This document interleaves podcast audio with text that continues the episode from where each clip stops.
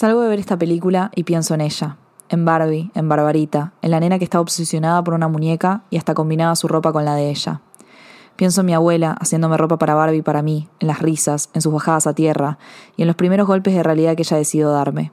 También me veo llena de sueños e ilusiones, con una fe inquebrantable de que algún día iba a lograr todo lo que quisiese. Quería ganar un Oscar y ya tenía el discurso armado. Quería ser periodista y ya me veía haciendo Ana Wintour. Me acuerdo del día que mi primer sueño se rompió y empecé a tener dudas en mí misma. Me acuerdo de pensar, capaz no puedo. Me veo bailando con mi hermana en el living de mi casa, creyéndome la más linda del universo, como mamá me decía que lo era. Después me veo llorando porque no me gustaban mis rulos, mirando a mis compañeras del jardín con el pelo lacio y preguntándome por qué no soy como ellas. Un día dejé de creerle a mamá sobre que era la nena más linda. La primera vez que me sentí acosada, el día que alguien me rompió el corazón, las veces que no me sentí suficiente, los sueños que cambiaban, mi hermano llamándome Bárbara, el día que quise que me empezaran a decir así, la ropa que me hizo mi abuela, su muerte. Las cosas que pensé y sigo pensando mientras camino por la cuadra de mi casa, después de haber vuelto de ver una película, mi película. Vuelvo a un viaje lleno de sueños, sueños que cumplí por haber jugado. Jugué, jugué, jugué y también lloré. Sin razón a veces y con mucha razón otras. En el medio de todo eso, volví a bailar con mi hermana, me dejé mis rulos, combiné mi ropa con una muñeca y soñé como solo ella me podría haber enseñado. Cuando digo ella, hablo de mi mamá, mi abuela, mis hermanas, mis amigas, mis tías, Barbie. Hoy Mini Barbie estaba conmigo en la sala, las dos con nuestros rulos naturales, viendo como un juego eterno se desenvolvía delante de nuestros ojos. Un juego hecho por una mujer que también me enseñó muchísimo. En fin, este texto está lleno de pensamientos desparramados, porque así somos los seres humanos. Vean Barbie, firma Bárbara. Bueno, decidí empezar este podcast sobre esta película de esta manera, porque la realidad es que nunca sé cómo empezar o terminar las cosas que son demasiado especiales para mí, y esta película es muy especial para mí.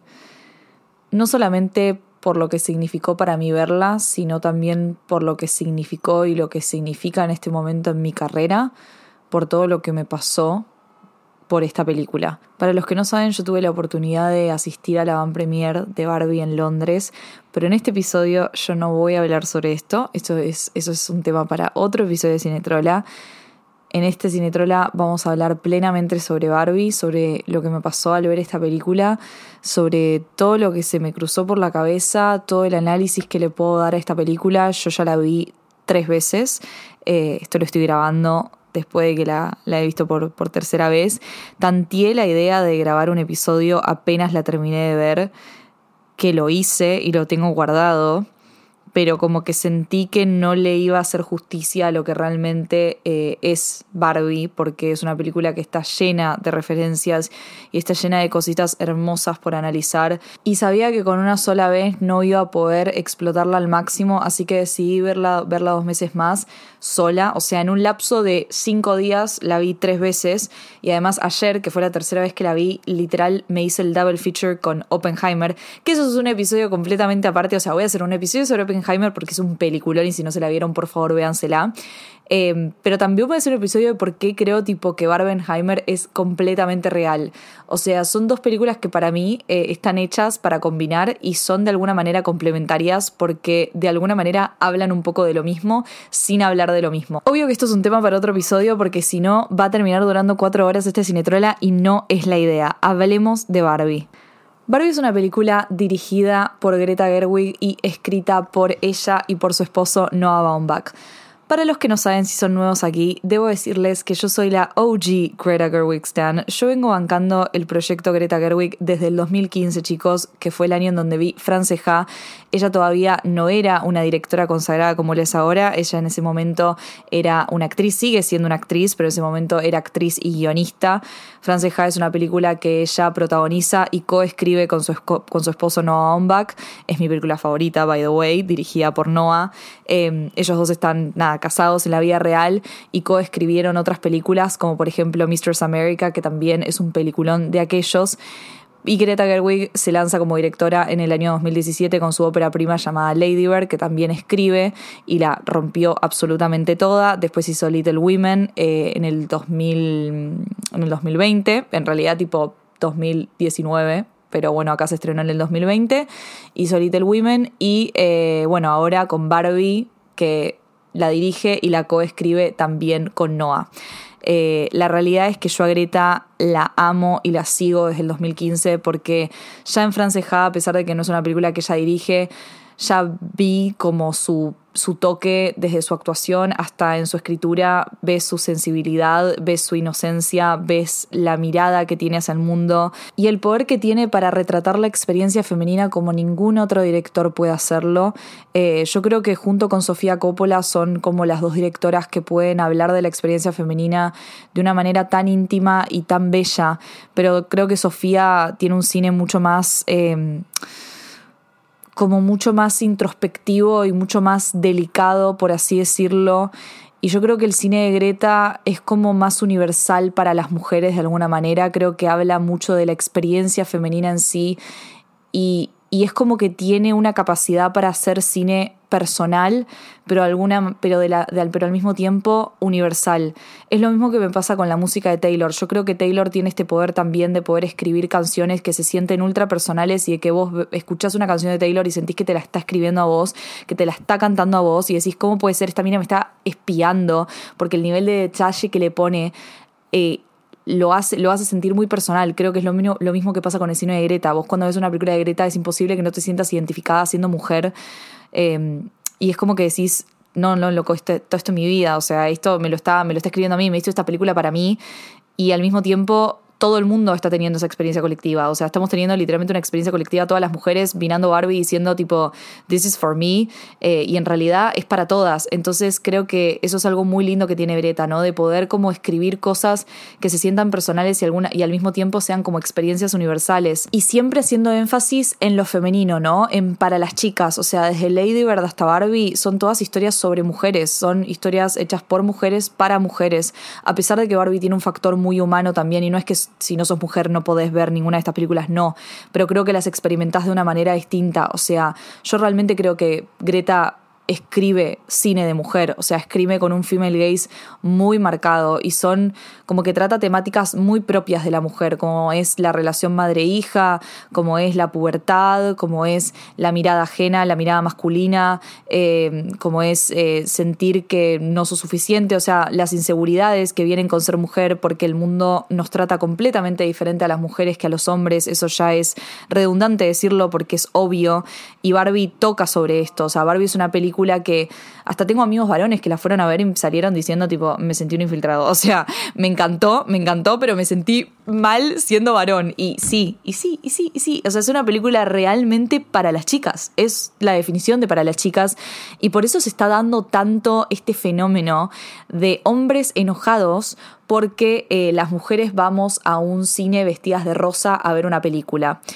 Y es muy gracioso porque nadie les dice a ustedes, tipo manga de boludos, que van a una cancha con una camiseta todos iguales. O sea, y yo no estoy diciendo que sean unos boludos que van con la camiseta a ver su equipo favorito. Me parece algo hermoso. Para mí no hay nada más lindo que sentir una pasión por algo eh, y demostrarla pero me parece, me parece gracioso que se esté dando este double standard como de costumbre, justo con esta película que, que expone mucho a los varones. Y los expone a través del humor, cosa que a mí me encanta. O sea, me encanta porque yo creo que los desconcierta.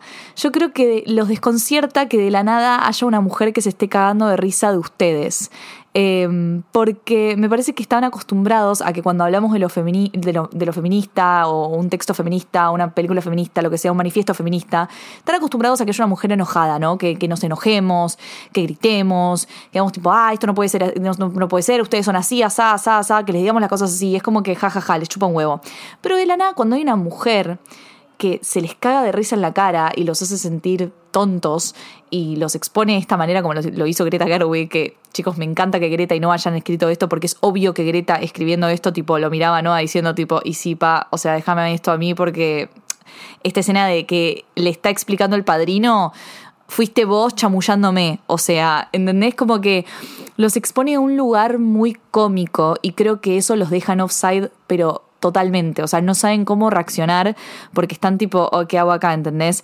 Se sienten infiltrados, sienten que no pertenecen, sienten que como que no es una película para ustedes. Eh, es como que yo veo mucho de eso en redes sociales. La verdad que me alejé bastante de Twitter en este último tiempo. Em, pero entré para ver qué onda las reacciones de Barbie, para analizar como el género masculino, cómo se lo estaba tomando. Y obvio, obvio, obvio, hay algunos, yo no estoy general, obviamente que hay algunos que, que fueron al cine, les encantó, yo tengo amigos que fueron, que la pasaron bárbaro y que ni en pedo tienen dos neuronas para decir esas boludeces en Twitter de decir, ay, cómo van a ir de rosa, qué sé yo. Y es como, ¿qué te jode, entendés? ¿Qué te jode? Claramente te jode otra cosa que no estás listo para discutir porque trata de un problema mayor y Barbie viene a exponer ese problema mayor. Se me es imposible hablar de Barbie sin hablar de Ryan Gosling. ¿Qué quieren que les diga? Ryan Gosling se come esta película, ¿ok? Y acá le voy a hablar a los Ken haters, que ahora ya no hay Ken haters, pero en su momento había un montón de Ken haters que salieron a decir que Ryan Gosling no podía interpretar a Ken. Querían a Henry Cavill, yo no, yo no sé qué querían ustedes, yo no sé qué fantasía tenían en su cabeza, querían un Max Steel, ustedes nunca entendieron a la esencia de Ken. Pero yo que soy intelectual, como otras personas intelectuales, siempre supimos que Ryan Gosling era la persona más graciosa del universo y que era perfecto para ser Ken. Mejor papel de su carrera. Mejor papel de su carrera. Yo realmente no puedo creer lo que hizo este hombre con Ken. O sea, sí lo puedo creer porque siempre supe que lo tenía dentro suyo. Pero, eh, no, no. Chicos, el nivel de comedia que maneja este hombre. Por favor, lo que me reí. Lo que me reí. No, no puede, no puede ser. No puede ser los movimientos que tiene. Greta contó en un montón de entrevistas como él estudió un montón de películas que ella le dio para que estudie tipo movimientos de ciertos actores, muecas, todo. Y real, lo que hizo es fantástico. Ken es en cierto punto el alma de Barbie, además de Barbie. Es su película también, porque Ken siempre fue un accesorio de Barbie, ¿no? Esta cosa que yo les decía, por, por una vez en la vida, ellos son los accesorios y no nosotras pero al ser accesorio, él claramente tiene una crisis, tiene esta crisis existencial de que él siente que no vive sin Barbie, que es lo que le pasa a un montón de personas en la vida real con sus parejas. O sea, ayer cuando estaba viendo esta película por tercera vez, me di cuenta de esto también. Me di cuenta que hay un montón de gente que no puede vivir sin estar de novio, que, no que piensa que su vida entera pasa por su pareja esta, esta cosa obsesiva, ¿no? Esta cosa obsesiva que te pasa cuando entras en una relación tóxica y sentís que tipo no sos nada sin, sin tu pareja, como que no puedes ir a ningún lugar sin tu pareja, como que la relación te absorbió tanto que ya no podés hacer nada, que ya no te conoces a vos mismo, que ya no sabes quién sos sin esa persona, que podés en realidad vivir sin esa persona, claramente. Eh, y esto es lo que le pasa a Ken en, en, su mundo. Ken no existe sin Barbie. Ken tiene un buen día solamente si Barbie lo mira. Si Barbie, tipo, lo, le responde, si Barbie le habla. Em, y es muy triste, es muy triste todo, todo el, trayecto de Ken, cómo él quiere pasar la noche con ella, como ella le dice tipo Girls Night, vos te sentís mal por Ken. Y el momento en donde él como que es expuesto por, por primera vez al patriarcado, es una locura, porque es real lo que le pasa a los pibitos cuando crecen. O sea, es como un pibito creciendo. O sea, Ken es un chico, un chico creciendo y de la nada es expuesto a todo este mundo liderado por hombres que son unos boludos y que están. me encanta cómo Greta Gerwig tipo, le hace un bullying tremendo a los varones en esta película. O sea, está completamente exagerado para que quede claro que esta película es para las mujeres y que los varones son bienvenidos, pero entiendan su lugar, claramente, ¿no? Es, esto lo que, lo que queremos decir. Eh, y además amamos a los Ken, o sea, porque los Ken tienen como un un momento tan, tan hermoso, como un desarrollo de personaje muy hermoso tienen los Ken, sobre todo el Ken de Ryan Gosling, que sale al mundo y es expuesto al patriarcado por primera vez, como un niño lo es cuando crece, y es como que, ah, ah, ah, de la nada, uy, sí, o sea, claramente, es lo que les decía, si a vos te presentan un estilo de sociedad en donde sos el más poderoso y donde estás siempre arriba, como también las Barbies lo son en Barbieland, vas a querer quedarte ahí, porque claramente, tipo, es una sociedad que te acompaña, es una sociedad que te valida, más cuando te sentiste toda tu vida eh, súper desvalorado por la persona que amás y por la persona con la, a la que le depositas toda tu personalidad, ¿no? Eh, es lo que le pasa a Ken. Y cuando él vuelve a Barleyland es como que él les comparte, este, como que es una especie de profeta, ¿no? Del patriarcado y eh, instruye a todos estos niños, tipo, instruye a todos estos niños y pasa lo que pasó en el, mundo real, cuando el hombre, tipo, dice, bueno, listo, vamos a tener el poder, la mujer se vuelve sumisa y pasa y pasa esta transformación en Barbieland horrenda que después, bueno, las Barbies pueden resolver a través del poder de, de, la manipulación hacia los hombres, ¿no? Utilizando el machismo para nada, ganar, básicamente. Pero es realmente muy lindo de ver cuando Ken está en, en, Kenland en ese momento y es como que hace todo este, todo este tantrum, ¿no? Porque es un capricho lo que tiene Ken, es un capricho de que básicamente no sabe quién es, entonces como que si Barbie no le da bola, tipo, destruye todo y, necesita sentirse valorado por, por, primera vez en su vida. En realidad es eso, es, es un niño teniendo un capricho de querer sentirse valorado porque la chica que le gusta no le da bola. O sea, y, es literalmente eso. Y es como que también toca muchas temáticas del, del, género masculino, bueno, el ego, eh, lo poco conectados que están con sus sentimientos y lo importante que es que estén conectados con sus sentimientos y cómo la vida tipo no les enseña a estar conectados con sus sentimientos. Eh, a mí me encanta cuando, cuando Ryan Gosling va tipo, al gimnasio y ve como los pósters de Rocky en la pared. Es como que ahí tipo te das cuenta que está realmente todo muy exagerado, porque todo en esta película está exagerado, porque justamente está pensado como si fuese un juego, como si fuese como la imaginación de alguien. O sea, yo creo que la exageración de los movimientos, incluyendo el mundo real, no solamente hablando de Barbieland, para mí está todo pensado como si fuese parte de la imaginación de un niño, porque es parte de la imaginación en realidad de alguien, de Greta Gerwig y Noah Baumbach en cuarentena.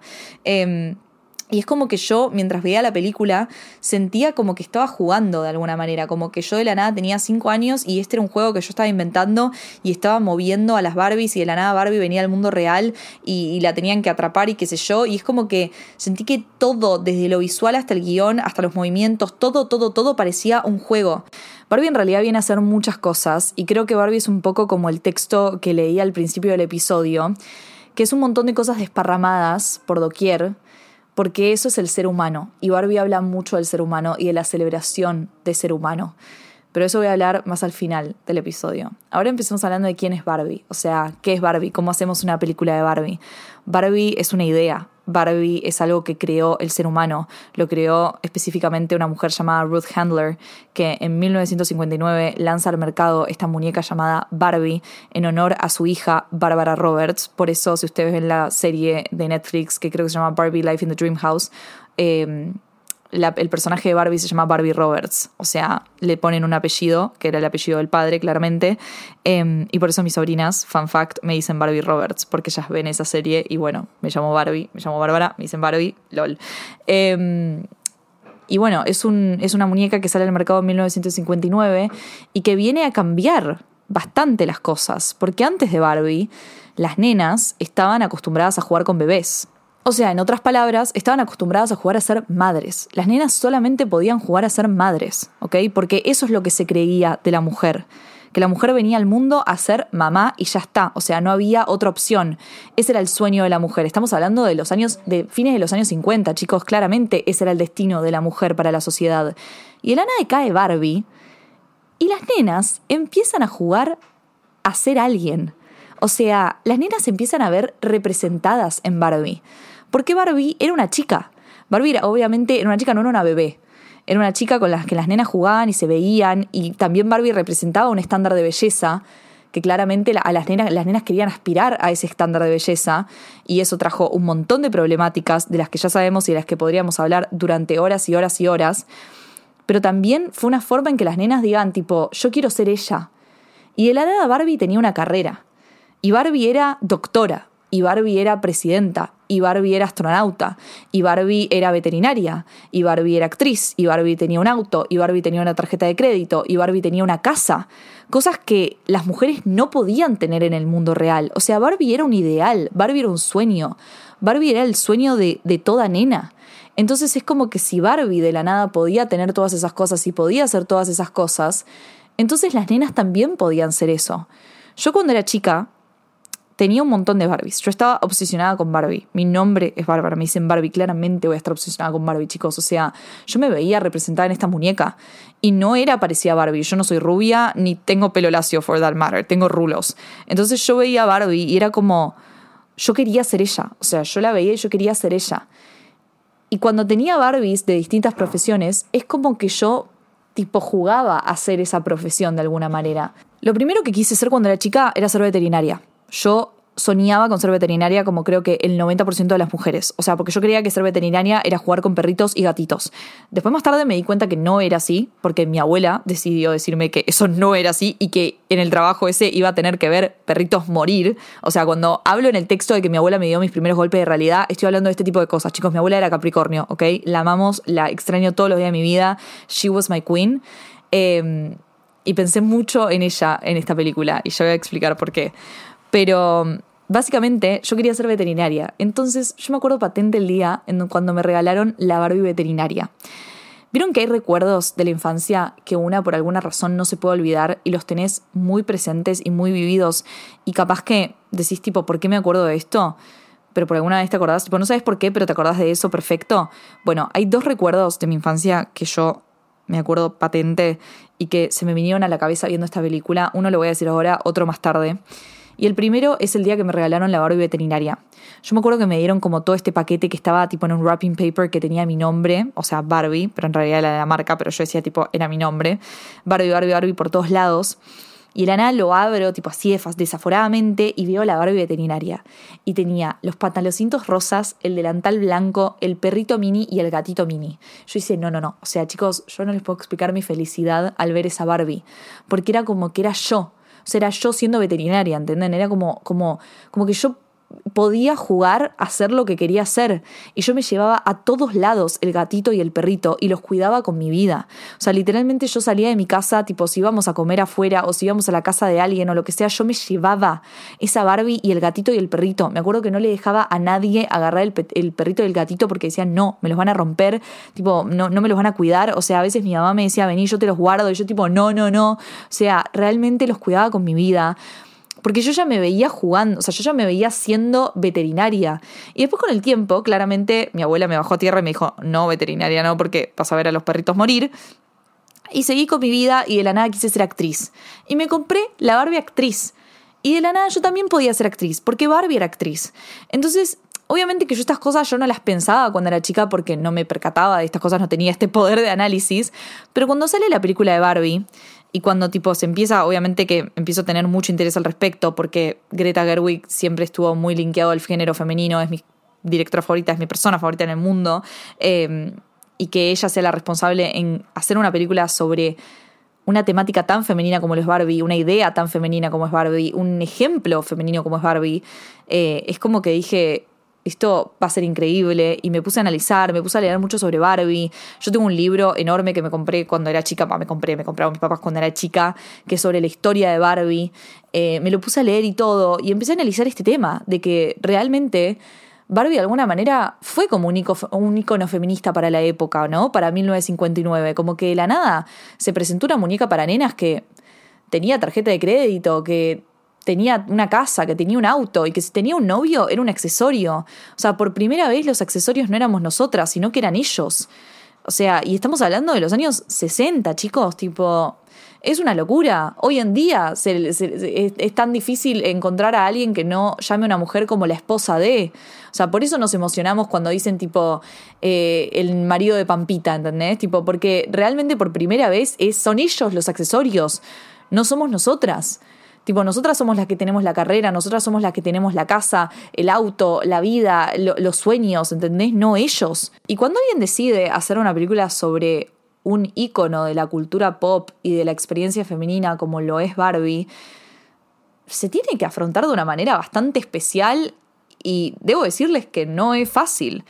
A ver, les, vamos a, les voy a explicar un poco cómo, cómo empieza Barbie, ¿no? La idea de Barbie, cómo surge la película. La película surge de Warner, o sea, es bajada a un estudio. No es que la nada Greta dijo, tipo, voy a hacer una película de Barbie. No, no, no fue así.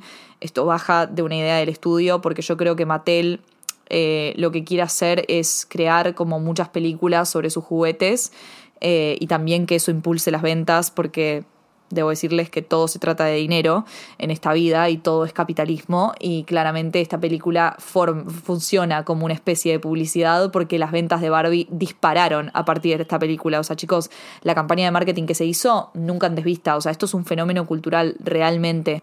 Bueno, está la idea de una película de, de Barbie ahí en el aire y viene la productora de Margot Robbie, Lucky Chap, y dijo, che, yo quiero hacer esta película. O sea, Margot Robbie es la que decide hacer esta película, es la que se pone el proyecto al hombro y dijo solamente una persona la va a poder dirigir y escribir y esa persona es Greta Gerwig.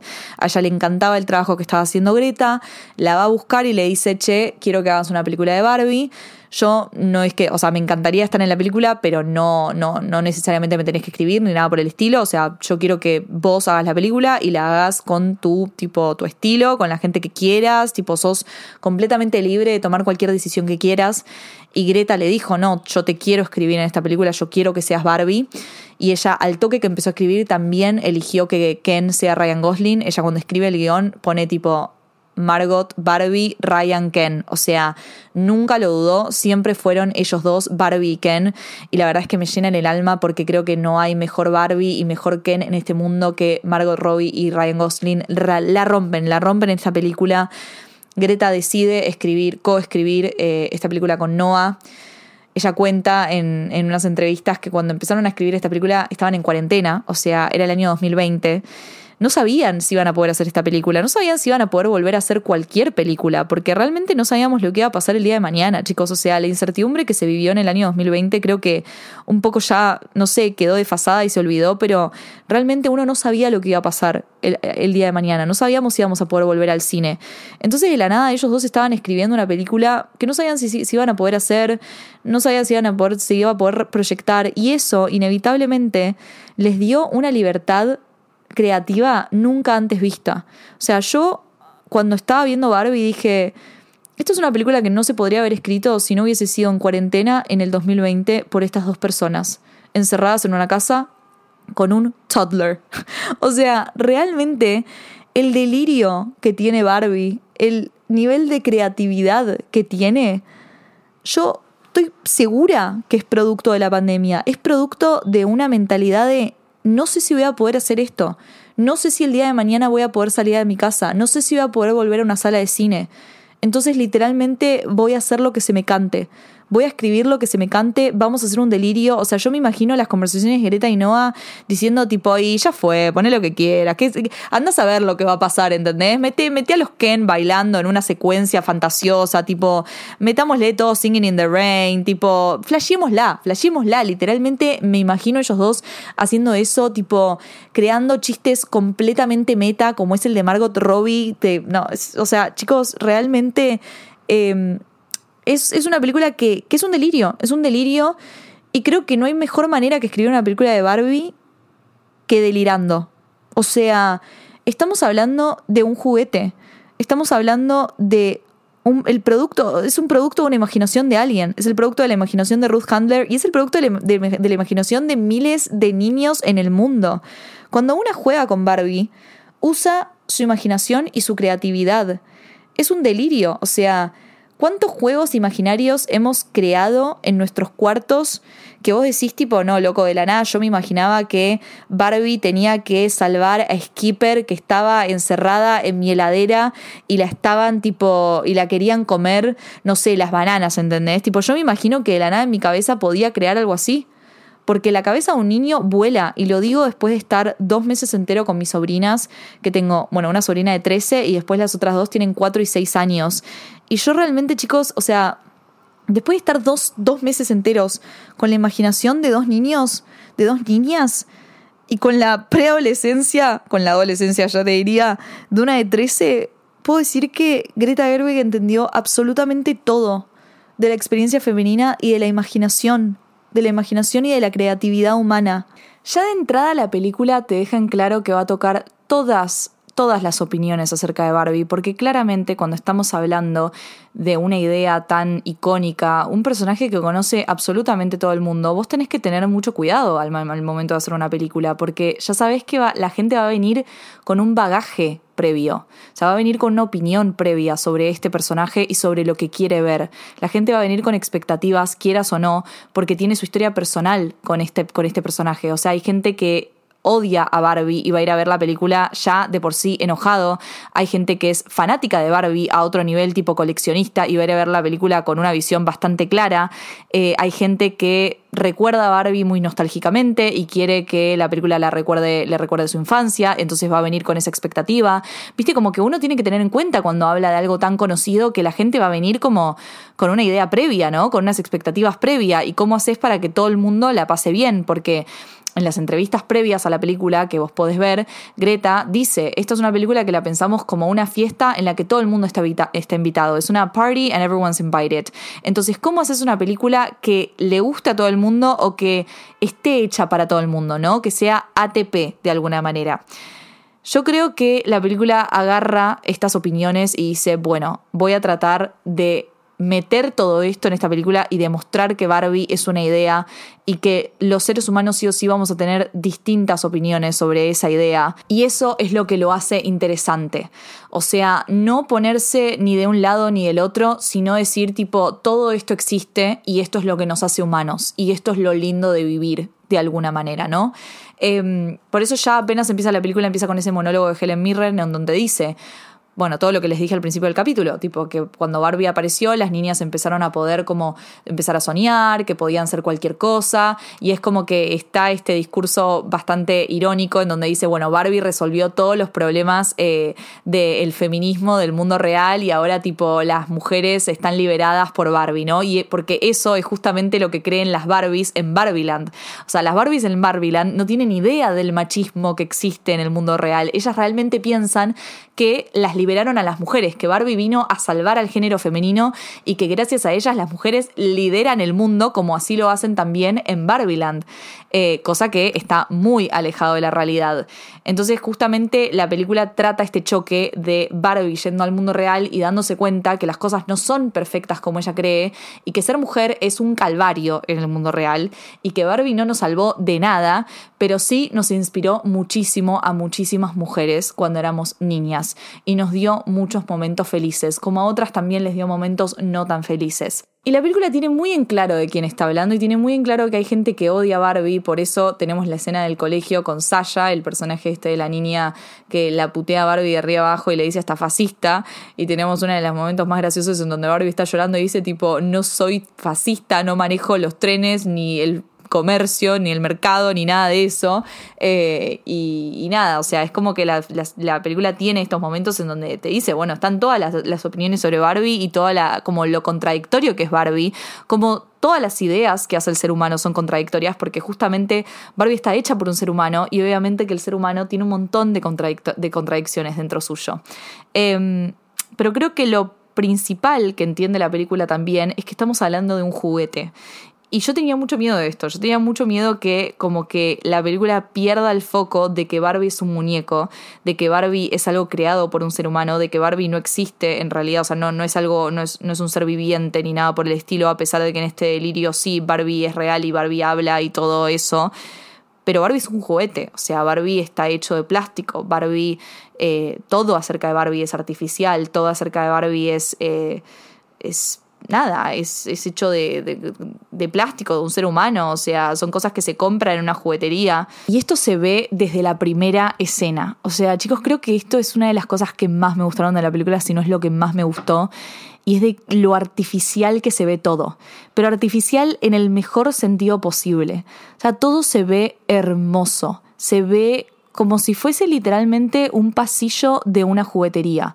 Esta película es literal el sueño de cualquier niña. O sea, si yo hubiese visto esta película cuando era chica me hubiese muerto. O sea, de lo visual hubiese estado loca, pero loca, chicos. Esto es, esto era mi dream, mi dream life. Literalmente esto hubiese sido mi dream life la casa de muñecas de Barbie, cómo se ve todo desde afuera, eh, los detalles del fondo, cómo los fondos están pintados, los pájaros, chicos, o sea, hay detalles que si vos te, pones a ver plano por plano, decís, no puedo creer esto, o sea, ustedes si, vean, vean la película millones de veces, esto es una película para ver millones de veces y para analizar cada plano, porque si ustedes se ponen a ver en el fondo de cada plano van a ver pájaros moviéndose como si fuesen claramente falsos, los movimientos de cada uno de los actores, se mueven de una manera especial, se mueven como si fuesen bailarines, ubican como tipo los bailarines de ballet, como que se mueven así tipo, bueno, no me están viendo claramente en este en este momento, pero es como si fuesen pingüinitos. Bueno, se mueven así. O sea, los personajes se mueven. ¿Cómo se cae Margot cuando está teniendo la crisis existencial?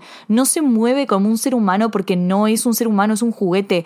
Los diálogos, las muecas, la manera que tienen de hablar, eh, tienen una dicción mucho más rápida que en el mundo real. Em, los vestuarios, claramente. O sea cada cosa que, que, hacen en Barbiland, o sea, si vos te pones a ver lo que hacen en Barbiland cuando están ahí, es como que siempre tienen como una dirección, o sea, es como que siempre van hacia un lugar y se visten para, para ir a ese lugar y todos sus accesorios son destinados a ese lugar. Yo leí una entrevista con, em, con Jacqueline Durán que hizo eh, para Vogue hace un tiempo, en donde hablaba un poco del vestuario de Barbie y cómo lo estaba preparando. Jacqueline Durán, para los que no saben, es una vestuarista de la Concha de la Lora, mi vestuarista favorita, o una de mis vestuaristas favoritas. Em, que laburó con Greta anteriormente y que es la vestuarista en Barbie y que el momento en el que ella tipo se mete en Barbie y empieza a crear el, el vestuario de Barbie, lo primero que tuvo en cuenta es que la manera en la que nosotros jugamos con Barbie es vistiéndola. O sea, es como que nosotros cambiamos a Barbie de ropa y es como que de la nada Barbie cambia de profesión, ¿no? Uno de los recuerdos más lindos que tengo con mi abuela es que ella me hacía ropa para mí, para Barbie. Literalmente hacíamos ropa como para, para, que se ponga la Barbie y después me hacía el mismo conjunto para mí, así que así podía combinar con, con Barbie. Em, y era hermoso porque también fue como una de mis primeras introducciones a la moda y al poder de vestirse y lo que el vestirse puede significar.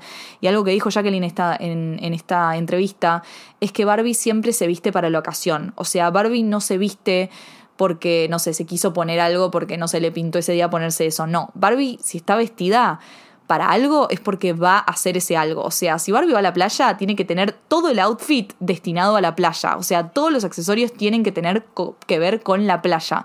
Si Barbie es doctora, todo tiene que ver, tener que ver con doctora. Si Barbie va a trabajar, todo tiene que tener que, tener que ver con trabajar. O sea, es como que Barbie se viste, es bastante funcional la forma que tiene de vestirse, ¿no? Tipo, se viste hermosa, toda rosa, toda perfecta, pero es funcional a lo que va a ser. Y en la película, cuando Barbie se levanta, es como que tiene toda esta rutina matutina en donde hace cada cosa bastante tipo como como motorizada, ¿no? Como sistematizada. Tipo, ella sabe como que se levanta, se ducha, desayuna y los movimientos que hace Margot Robbie son como hasta robóticos, ¿no?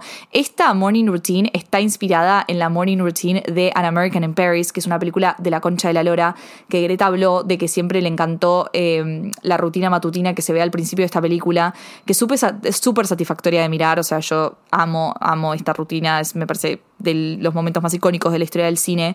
Eh, que nada, que la rutina matutina del chabón es como en una casa super mini, en un departamento mini en París, y las cosas es como que se van eh, abriendo, cerrando, como todo como de manera compacta, ¿no? Búsquenla en YouTube, véanla, es hermosa. Y esa fue la inspiración directa para la morning routine que tiene Barbie al principio de la película, que me parece hermosa de mirar, es como algo tan rutinario y tan perfecto, ¿no? Para como básicamente nada, aludir a la monotonía de la vida de Barbie, como todo está perfectamente hermoso y falso, porque no tiene agua, porque en realidad no hay nada en el vaso de leche, porque Barbie en realidad no come, tipo no se ve al espejo, eh, no tiene escaleras, o sea, ella baja por un tobogán, eh, mm, bueno, todas las cosas que hacen a Barbie Barbie, y también me pareció que este comienzo tiene mucho de chick flick, creo yo. O sea, esto me pasó la segunda vez que la vi, que es como que le presté más atención, tipo, a estos créditos iniciales y se parece mucho a los créditos, tipo, de una chick flick clásica. O sea, desde ya la canción inicial, tipo, Pink, no, no, me pareció hermoso. Y también creo que tiene inspo de eh, Barbie Life in the Dream House, tipo, la mm, la serie de, de, Netflix. Después también apelando a esta sensación de juguete y artificial, hay una entrevista que yo se la súper recomiendo, por, por favor, véansela porque es realmente un espectáculo. Es una entrevista que hizo Greta hace poquito con Letterbox, la app.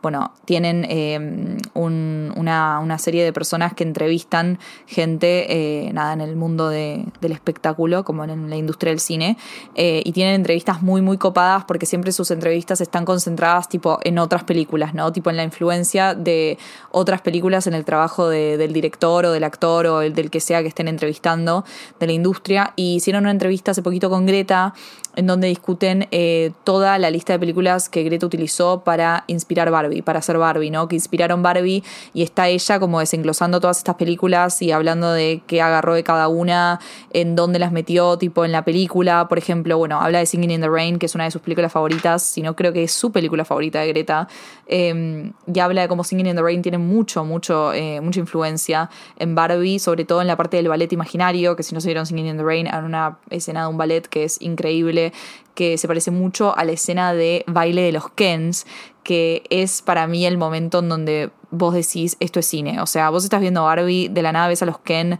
haciendo una dance battle en un mundo imaginario, como que es un mundo adentro de Barbieland, ¿entienden? Tipo, es un mundo imaginario dentro de un mundo imaginario. Eh, y es hermoso, tipo, es, es, literalmente un delirio y eso tiene mucha influencia de Singing in the Rain, tipo, es una referencia a eso. Después hay referencias de peinado, de maquillaje, por ejemplo, una gran inspiración para el peinado de Barbie fue Catherine Deneuve en The Umbrella of Cherbourg, que hay un peinado en esa película que se utilizó directamente como inspiración para un peinado de Barbie. Eh, también, bueno, Brigitte Bardot de aquella época, como hicieron muchas imágenes de Brigitte Bardot, tipo de los 50, de los 60, eh, como inspo para no solamente maquillaje, peinado, sino que también vestuario. Eh, y hablando de The Umbrella of Cherbourg, también usó esa película para inspirarse en el color de Barbie, o sea, en el uso del color. Tipo, Greta se juntó con el DP, Rodrigo Prieto, y dijeron, tipo, bueno, quiero esto para la película tipo el uso de los colores en esta película lo quiero en Barbie, un estilo así. También hablando de otras referencias, eh, utilizó tipo His Girl Friday y a Philadelphia Story. Más que nada, His Girl Friday la usó para, imagínense, para la adicción de la voz, para el tipo como mm, porque es una de las, ella dijo que es una de las mejores fast talking movies ever, tipo esta cosa de hablar rápido, como por ejemplo pasa en. Gilmore Girls, tipo ella quería eso para Barbie. Después también de Philadelphia Story, porque le parecía que el personaje de Catherine Hepburn tenía mucho de lo que le iba a pasar a Barbie, como una persona, como una mujer que es completamente perfecta y que de la nada tipo se va desmoronando, eh, que es lo que le pasa a Barbie cuando le empiezan a salir, bueno, celulitis y cuando se le empieza a poner el pie plano y todas esas cosas. Pero creo que la mayor inspiración, junto con Singing in the Rain, en esta película es el Mago de Oz. El Mago de Oz no solamente es una gran inspiración para Barbie, sino que también la pasan en Barbie. ¿Ustedes se acuerdan que cuando salió el primer tráiler se hizo viral esa imagen del cine en Barbieland que estaban pasando el Mago de Oz y la gente decía tipo, no, me muero, el Mago de Oz, el Mago de Oz? Bueno, sí.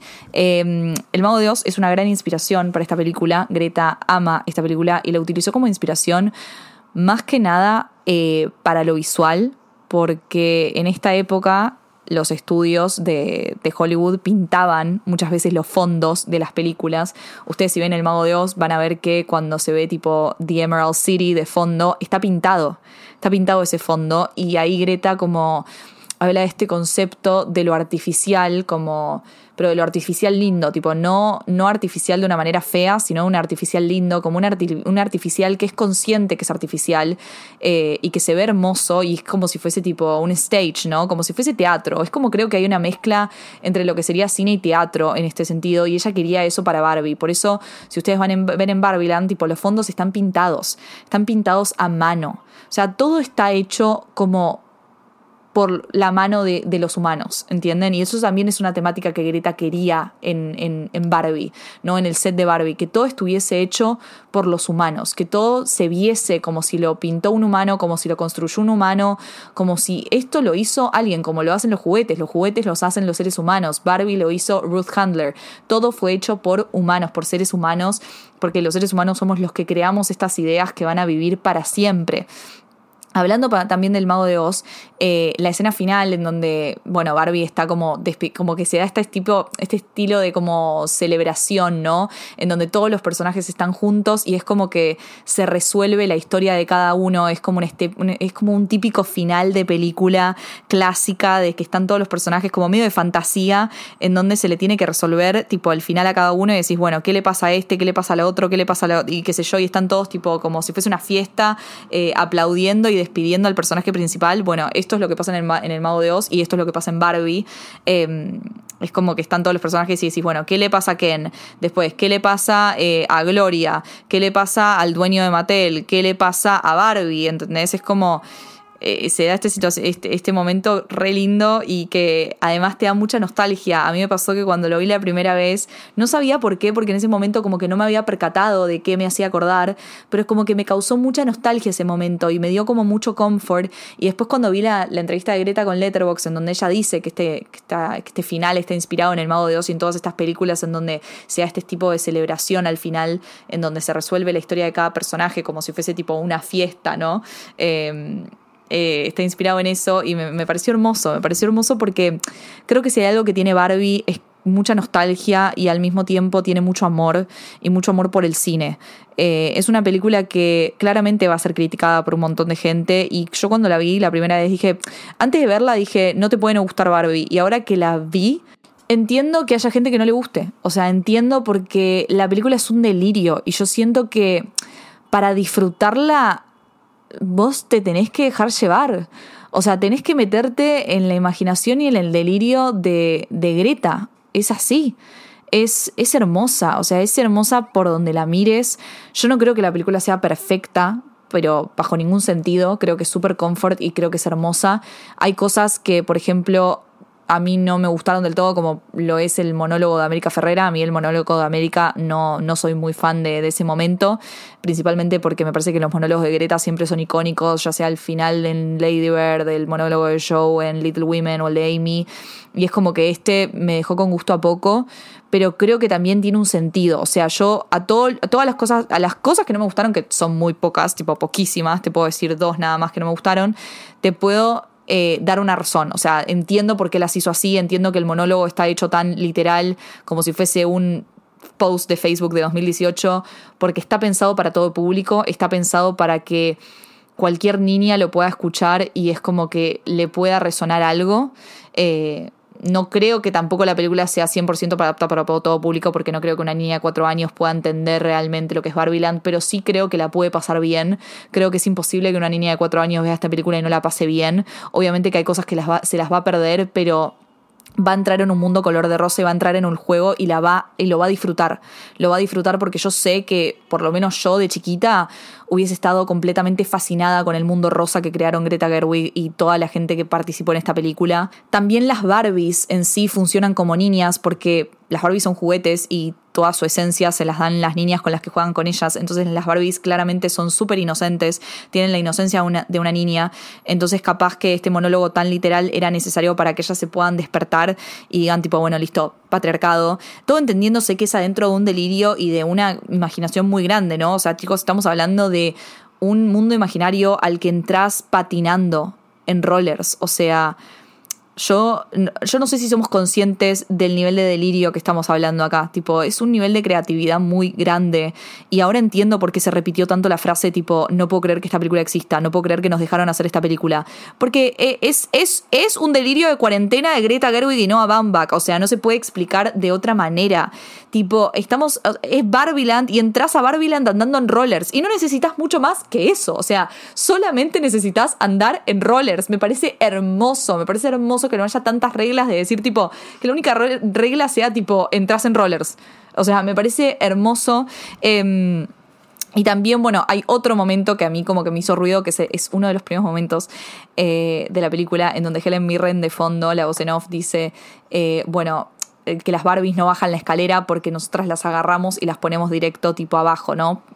Es como una sobreexplicación demasiado obvia al principio de la película que me pareció que a mí, saben que si están acá hace mucho, saben que odio la sobreexplicación, no me gusta, me parece horrible subestimar a la audiencia, pero entiendo que es esta cosa de es una fiesta y están todos invitados y capaz una niña de cuatro años necesita que se lo expliquen de esa manera eh, y bueno, nada, eh, pero son boludeces. También escuché que hay gente que se queja de que hay personajes que no se desarrollan lo suficiente, pero también creo que es una película que tiene la duración que tiene que tener por algo, porque está pensada justamente para que sea tipo comfort y para que dure una hora cuarenta y que esté como como que remonta mucho a las películas viejas, ¿no? Como a este formato de el personaje que se va, que tiene su descubrimiento, tipo su self-discovery y que vuelve, arregla sus cosas en su, en su, en su lugar natal y después sigue su camino. Siento que es un, un trope muy marcado y que tiene una duración muy marcada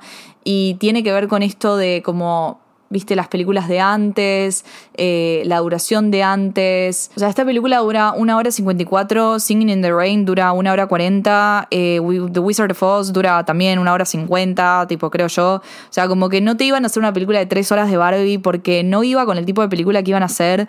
Sí, creo que hay algunos personajes que quedan como, uh, cosas que quedan medio a la mitad. Por ejemplo, me pasó que capaz que quería más eh, desarrollo en la relación de la madre y la hija entre Gloria y Sasha. Siento que como que no se entiende mucho por qué Sasha le tiene tanta bronca a la madre, pero también entiendo que no era la historia que querían contar, o sea, como que sí está de fondo, está tipo está presente, pero la historia principal es eh, de Barbie y como Barbie experimentando todo lo que pasa en el mundo real, ¿no? Lo que es ser humano, o sea, cuando ella está en el parque y ve eh, las diferentes emociones. Esta escena a mí me encanta, pero realmente me encanta. Siento que es el momento en donde ella se da cuenta de lo que es ser humana y ayer leí que Greta, que a Greta le dijeron del estudio eh, que querían eliminar esta escena. No sé si toda la escena en sí, pero sé que querían eliminar específicamente la escena en donde ella está hablando con la viejita, con la mujer grande con la abuela, eh, la querían eliminar porque no le veían sentido y ella dijo tipo, o sea, si yo no tengo esa escena, entonces no tengo película, o sea, si yo no dejo esa escena, entonces no sé por qué estoy haciendo esta película, porque esa escena es la razón por la cual estoy haciendo esa película.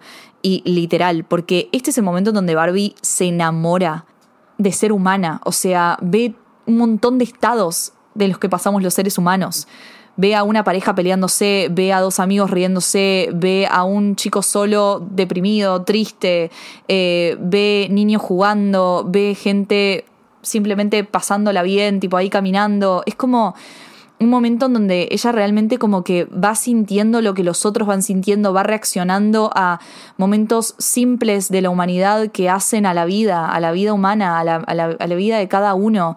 Y de la nada ve a esta mujer grande que es completamente diferente a ella físicamente, es una mujer que vivió toda una vida, que vivió todas las etapas en donde ella está viendo, o sea, entienden que ella está como observando todas estas cosas y al lado tiene una mujer que ya vivió todo eso.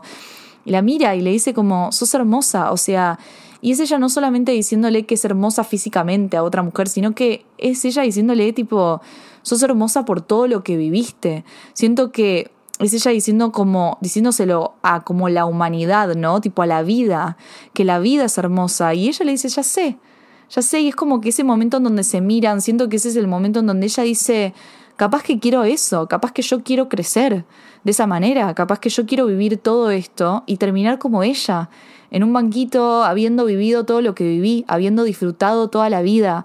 Eh, y esa escena a mí, a mí me mata, me, me, hace llorar un montón porque encima es justo después de que ella siente por primera vez, en donde ella se le cae su primera lágrima. Em, por ver las imágenes de la vida de Sasha. Eh, y es como el primer momento en donde ella siente, en donde ella sabe lo que es sentir. Y ahí empieza a ver todas las escenas. Y es como que es como el primer acercamiento de Barbie hacia, hacia lo que es la humanidad y hacia lo que es sentir. Y toda la película en sí eh, es una celebración hacia el ser humano. Es una celebración hacia lo que es estar vivo, eh, hacia sentir, hacia, hacia animarse a vivir y hacia ser la persona que, que crea las ideas. O sea, el final en donde Barbie decide ser humana y dice, ¿sabes qué? Yo no quiero, ya, no me siento como que soy Barbie. Yo no, yo no siento que, que, soy Barbie, yo no siento que quiera esto. Y aparece Ruth Handler, que es como su, su creadora en, un, en, un estilo muy místico e imaginativo que claramente solamente puede pasar en esta película que fue escrita en pandemia, que aparece la creadora de Barbie, que en realidad ya murió, em, que su fantasma esté en el piso 17 de Mattel. Cuando aparece ella y le dice, yo no te pensé para que tengas un final, yo te pensé para que vivas para siempre, porque sos una idea y porque las ideas viven para siempre, y ella ahí se da cuenta que ella no quiere vivir para siempre.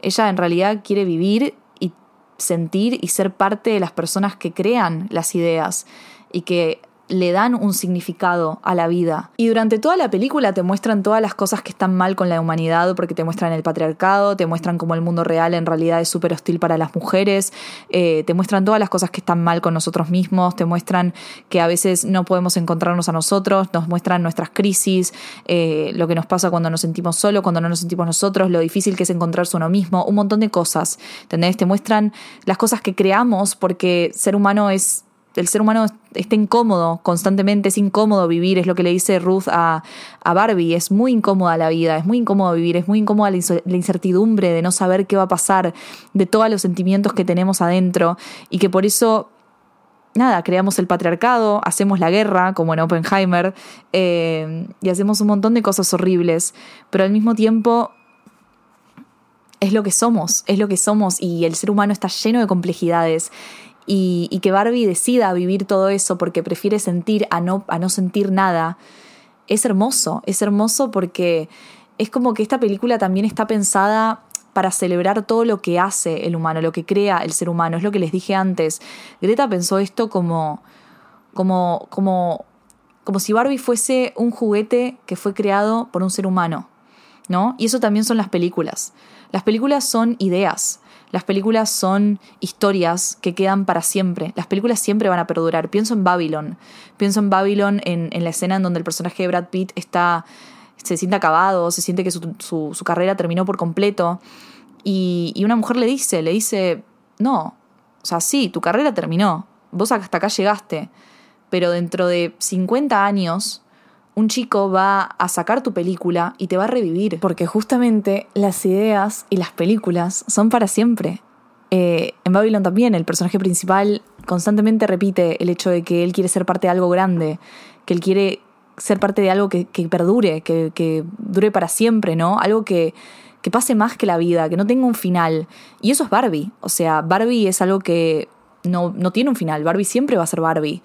¿No? Y, el momento en donde ella decide que ya no quiere ser eso, que quiere pasar a ser las personas que son parte de algo grande, es, es como la resolución de la película, ¿no? Es esta cosa de, de, de, de amar ser parte de algo, ¿no? De amar ser parte de, de lo que va a perdurar.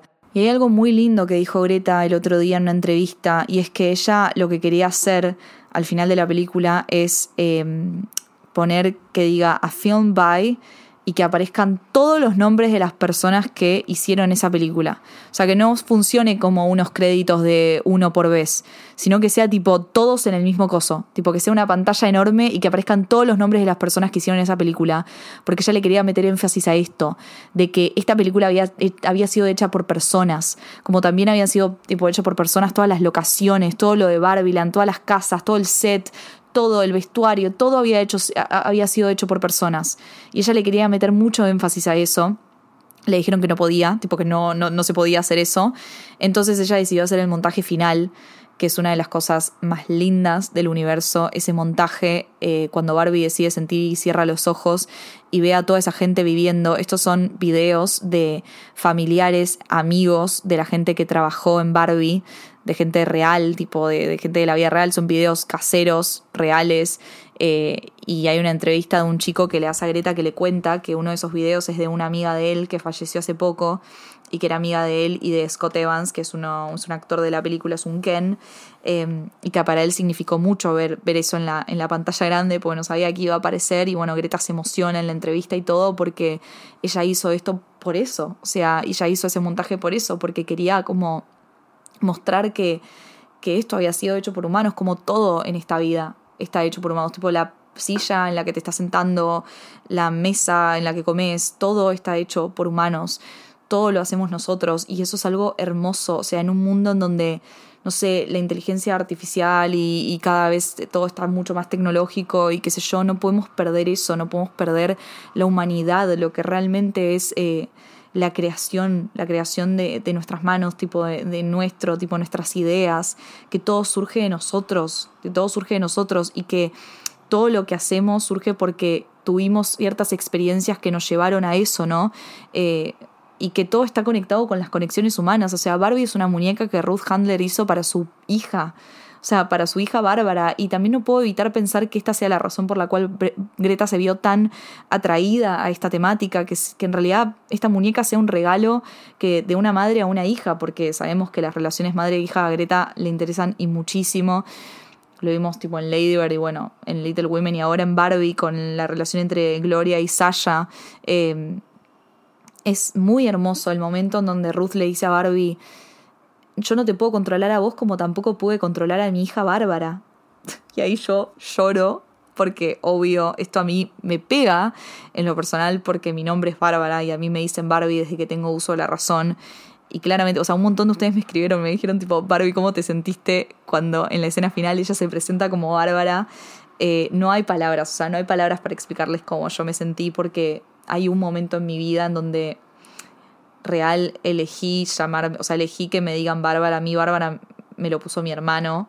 Eh, cuando mi mamá estaba embarazada de mí, no sabía que estaba embarazada de mí y literalmente mi hermano fue y le dijo tipo, vos estás embarazada y la vas a llamar Bárbara. O sea, esto es real, 100% real. Y por eso me llamo Bárbara. Entonces ya mi nombre tiene como un sentido muy especial para mí. Pero bueno, siempre me dijeron Barbie de chiquita. Y un día me acuerdo tipo como que, medio como que me quería hacer la grande, como que fue un momento en donde yo dije, bueno, I have to grow up. Y le dije a la gente que me empiece a decir Bárbara. Me siguen diciendo Barbie igual, pero fue un momento en donde yo realmente me enamoré de mi nombre, de mi nombre completo. Yo amo mi nombre. Eh, y es como que le dije a la gente, bueno, me llamo Bárbara. Y esa escena final de ella diciendo, tipo, Bárbara es, es me, me, me, puede muchísimo, tipo, realmente me toca en, en lugares que no se pueden imaginar. Eh, porque también para mí habla mucho de la experiencia femenina, como de lo que es crecer siendo mujer, que es muy diferente a crecer siendo hombre. Eh, y yo con esto no quiero decir que si sos hombre no puedes entender Barbie, no, obvio que no, pero es real que las mujeres nos criamos de manera diferente que los hombres y sobre todo lo que está linkeado al juego, ¿no? A la infancia. Yo creo que a las mujeres nos fuerzan a crecer. Eh, sí o sí tenemos que crecer. Hay un momento en donde tenemos que dejar de jugar con muñecas porque tenemos que afrontar la vida real y tenemos que convertirnos en señoritas, ¿no? Como quiere la sociedad. Y en cambio los varones yo siento que se los perdona y véanlo, o sea, los varones hasta el día de hoy siguen jugando a la PlayStation, ¿entendés? O sea, los chabones de 40 años siguen jugando a la Play? ¿Por qué se piensan que hay varones jugando a la Play y no mujeres jugando a Barbies? O sea, yo no digo que tenemos que tener tipo 40 años y jugar a las Barbies, pero por ejemplo, el personaje de Gloria, tipo de la mamá de Sasha, de la nada se puso a jugar con las Barbies siendo adulta, ¿no? Em, y eso está tipo como mal visto, ¿no? Se pensaría que una mujer grande que juega a las Barbies es una rara de mierda, pero un varón que juega a la PlayStation no. O sea, un varón que de la nada se pone, un varón de 45 años que te, se pone a jugar a la play, a putear con los amigos como si tuviese 5, tipo, no está mal visto. No está mal visto, es como tipo, bueno, ya está, boys will be boys, ¿no? Esta famosa frase. Porque yo realmente creo que de la mujer se espera mucho más. La mujer se espera que, que crezca más rápido, que sea más madura, ¿no? Esta idea tipo de que la mujer es más madura, la mujer es más madura, ¿no? Tipo, y ya nos ponen esa presión de que tenemos que ser más madura, que tenemos que crecer más rápido, que la misma vida nos, fuerce, nos fuerza a crecer más rápido, porque nos enseña a odiarnos básicamente. O sea, hay un día en donde pasás de creerte mil y de creerte la chica más linda del mundo porque tu mamá te dice que sos la nena más linda del mundo, a mirarte al espejo y odiarte por completo y empezar a ver cada defecto que tenés, porque en todos lados te están diciendo que no sos suficiente, que sos fea, que hay alguien más linda que vos, eh, que tenés que tener el pelo de determinada manera, que tenés que, tener, que estar vestida de determinada manera, que estamos en constante influencia de celebridades y de cosas de la cultura pop que nos dicen tipo, sos fea básicamente, si no sos así, no, te tenés que poner este maquillaje, te tenés que comprar este blush, te tenés que comprar este bronzer, te tenés que poner los foxy eyes, te tenés que hacer las cejas, las pestañas, todo, ¿viste? Y el hombre puede ir con una camiseta de fútbol eh, a una cita y está todo bien, ¿entendés? Es como que tipo, jaja, tiene una camiseta de fútbol, que so quirky, I love him, ¿entendés? Y es como que si vos vas un poco desarreglada, ya tipo tus propias amigas te dicen, ay, boluda, ¿cómo va a ser así? Tipo, ponete un poco mejor, ¿entendés? Y es como que nos enseñaron así, nos enseñaron a, a ver todo lo que estaba mal en nosotras mismas. Y hay un momento específico en la vida de una mujer en donde esto empieza a aparecer, que es cuando pasamos a la preadolescencia que es exactamente lo que le pasa a Barbie en la película, cuando Barbie se empieza a sentir mal, cuando Barbie tipo se empieza a ver fea, cuando le empieza a cambiar el cuerpo, está pasando por la pubertad, o sea, lo que le pasa a Barbie en la película es la pubertad, chicos, por eso ella termina yendo a la ginecóloga, o sea, es eso, tipo ella pasa por la pubertad, tipo le empieza a agarrar celulitis, eh, se empieza a sentir fea, eh, y es como que vos decís, y todo el mundo te dice tipo, pero sos hermosa, y vos no te lo crees, porque vos no te ves linda porque vos te ves horrible. O sea, yo cuando era chica tenía, yo tengo rulos naturales, esto ya lo dije muchas veces, pero bueno, lo repito para la gente que no sabe. Yo tengo rulos naturales. Y nada, yo cuando era chica re sufría mis rulos. Hasta el día de hoy no los logro aceptar del todo porque bueno, me cuesta, porque es una inseguridad mía, porque desde chica tipo me crié viendo que todas mis compañeras de jardín tenían el pelo lacio, que todas las actrices, que todo el mundo, tipo, que todas las mujeres en, en, en las redes, en todos lados tenían el pelo lacio, o sea, lo normal es tener el pelo lacio, y yo tenía pelo con rulos, y yo ya me sentía diferente, y eso no me gustaba, y realmente sufría mucho mis rulos, o sea, de llorar, de tener ataques, de decir tipo, soy horrible, o sea, realmente y todas hemos pasado por esto, o sea, hasta Margot Robbie, que es la persona probablemente más linda que pisó este universo, pasó por estas cosas, tuvo inseguridades, tiene inseguridades hasta el día de hoy, o sea, es algo que, estamos condenadas las mujeres a, esto, porque la sociedad nos enseñó a esto, nos enseñó a odiarnos, chicos, nos enseñó a que todo, porque todos nos odian, porque nos enseñó a que nos tenemos que odiar entre nosotras también, a competir. ¿Entendés? Y todo esto obviamente que fue creado por el patriarcado y porque le, sirve al patriarcado que estemos más ocupadas en odiarnos a nosotras mismas y a odiarnos entre nosotras que estando tipo queriendo o pidiendo más cosas, ¿no? Que nos den. La escena en donde Ken... Eh, le dice justamente al chabón, no, ustedes no están haciendo bien el patriarcado. Y él le dice, no, sí, sí, tranqui, que lo estamos haciendo bien. El tema es que lo estamos disimulando mejor es, eso lo que pasa en la vida real. O sea, claramente, los hombres nunca van a querer salir del estado en donde están cómodos. El hombre nunca va a salir, no, nunca va a querer salir del lugar en donde está cómodo. En un, en un, no, no va a querer cambiar una sociedad que lo protege, que le conviene, que lo tiene arriba. No, está en nosotras querer cambiarlo, está en nosotras querer, tipo, poder sacar ese lugar, sacarlos de ese lugar, luchar por esa igualdad, ¿no? Que es lo que quiere el feminismo.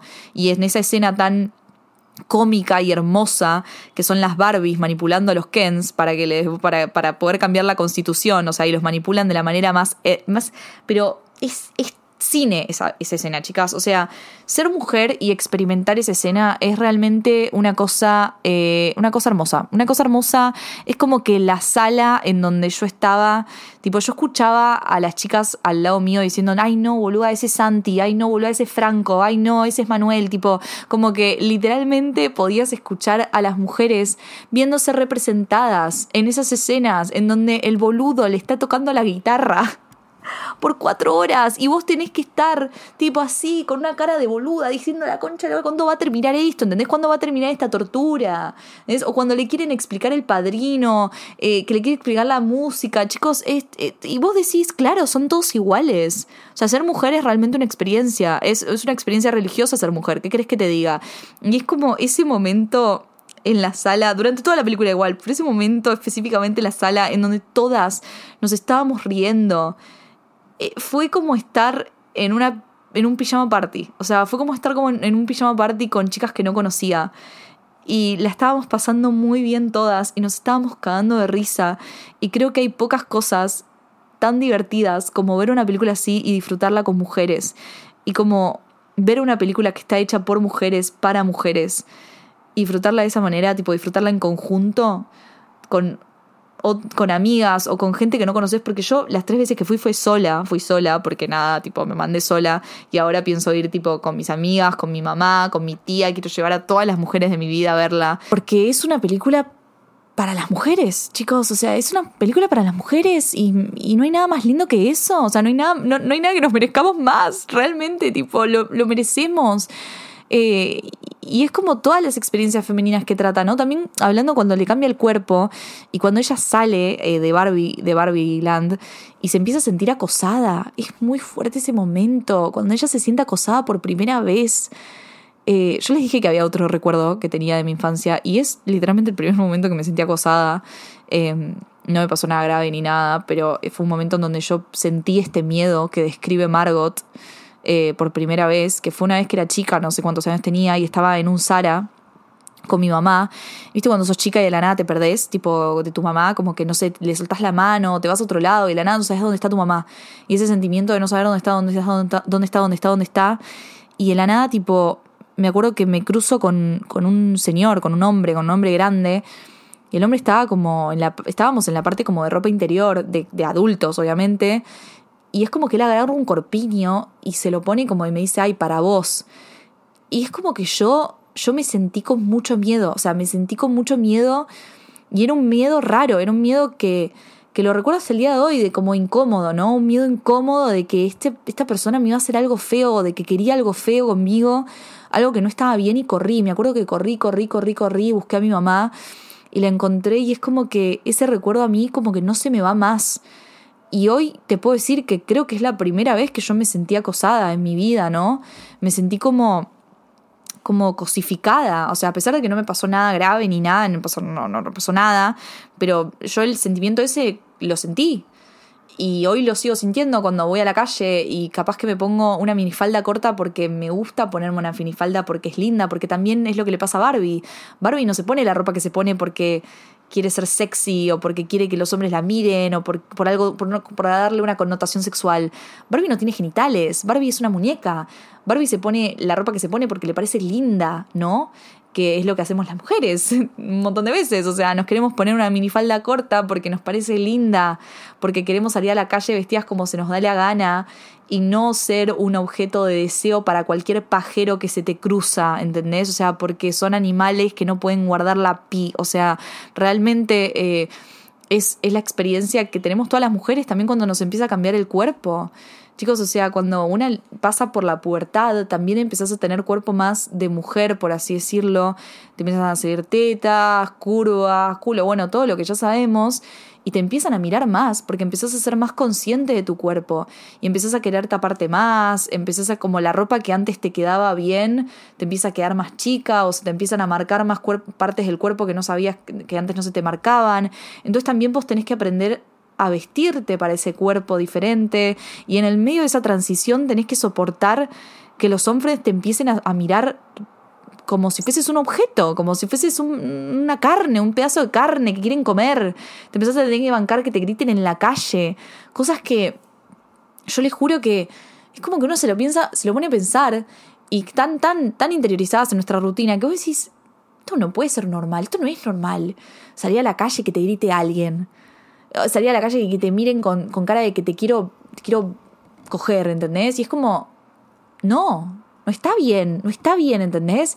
Y, es algo que, nos pasa a todas y, es triste y es doloroso y al mismo tiempo es parte de la experiencia femenina, como también es parte de la experiencia femenina el día que, que te das cuenta que, que nada, que capaz que no vas a poder cumplir todos tus sueños que tenías cuando eras chiquita, porque cuando eras chica sueña, sueña, sueña, sueña, sueña cosas que decís, pa, ¿entendés? Vos le preguntás a cualquier nena, yo le pregunté a mis sobrinas este, este esta vez que fui estos dos meses, de 4, 5, 6 años, y le digo, bueno, ¿qué quieren ser cuando seas grandes? Y quieren ser princesas, quieren ser princesas, quieren ser actrices, quieren ser cantantes, ¿entendés? Quieren ser bailarinas, y no hay techo para ellas, no hay techo, porque para ellas los sueños se cumplen y ya está.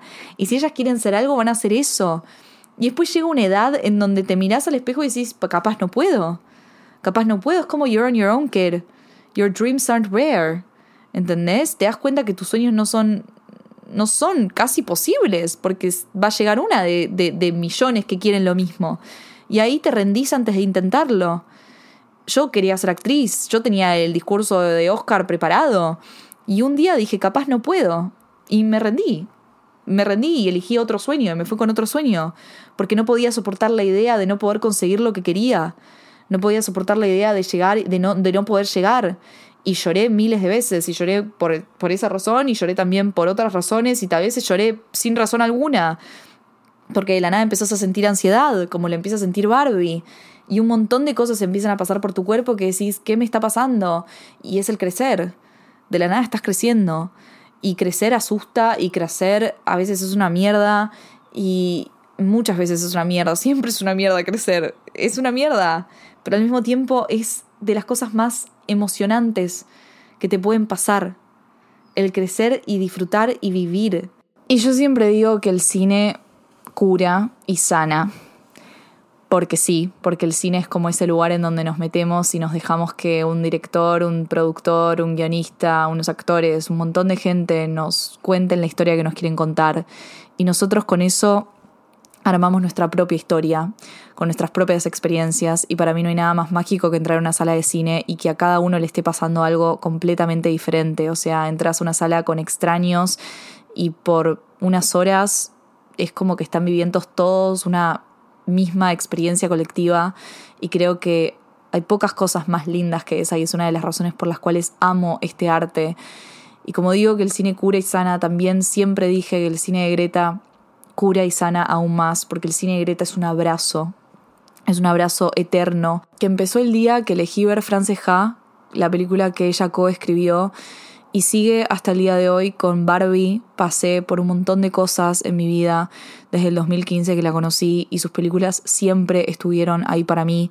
Siempre estuvo desde su actuación hasta su toque guionista hasta su increíble dirección. Sabe exactamente qué tipo de historias quiere contar, sabe que no puede escribir un guion sin ponerle algo de ella, sabe que no puede hacer una historia sin que sea personal y al mismo tiempo tiene el poder hermoso de crear una historia personal para ella y al mismo tiempo personal para todo el mundo que la ve. Y hoy la industria del cine le da el lugar para contar estas historias, le permite contar estas historias porque con Barbie Greta se consagró como la Big Studio Director que no la va a parar absolutamente nadie. Es la directora más importante de nuestra generación. Supe que iba a hacer cosas maravillosas desde el primer día que vi Franceja y que supe que ella había escrito esa película. Desde que, desde que la vi actuar en esa película, desde que vi Lady Bird en el 2017, siempre, siempre supe que iba a llegar lejos y hoy no puedo estar más orgullosa de lo que logró, de lo que va a seguir logrando y no saben lo afortunados que somos de ser contemporáneos a Greta Gerwig. Trust me.